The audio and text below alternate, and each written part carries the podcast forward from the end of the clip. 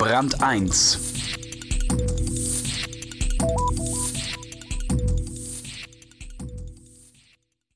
In dem folgenden Artikel sagt die Mutter eines schwerkranken Kindes den bedrückenden Satz Man hat in dieser Situation keine Chance mehr wegzuschenken.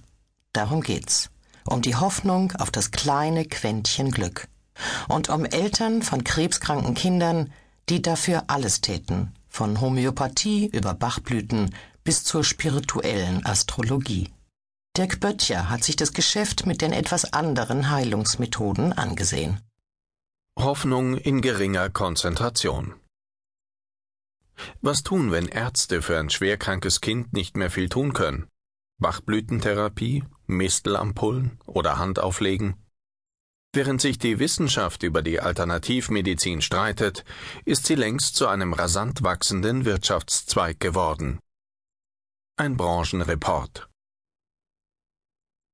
Über die Kinder vom Waldorf-Kindergarten haben sie früher immer gelacht, weil die ihren Namen tanzen mussten. Nun betrat ein fast zwei Meter großer Kerl das Zimmer und sagte, wir machen jetzt Eurythmie.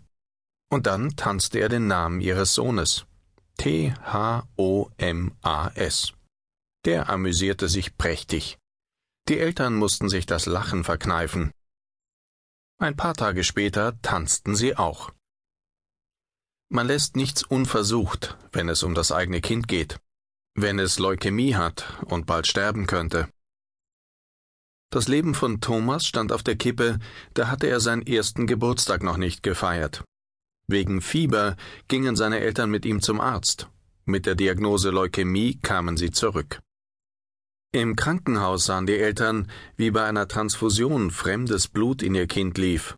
Das war gruselig, sagt die Mutter, die auch einen Zettel mit den Überlebenschancen unterschreiben musste.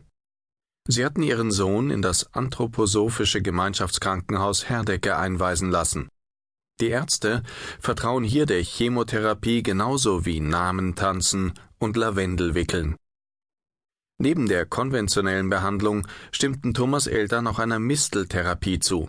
Die Oma brachte noch geweihtes Wasser aus Lourdes. Man klammert sich einfach an alles, sagt die Mutter heute in einem Düsseldorfer Café und muss ein wenig lächeln. Sie erlebten damals Eltern anderer kranker Kinder, die ihnen Magnetstäbe in die Hand drücken wollten. Die sollten helfen, für 500 Euro.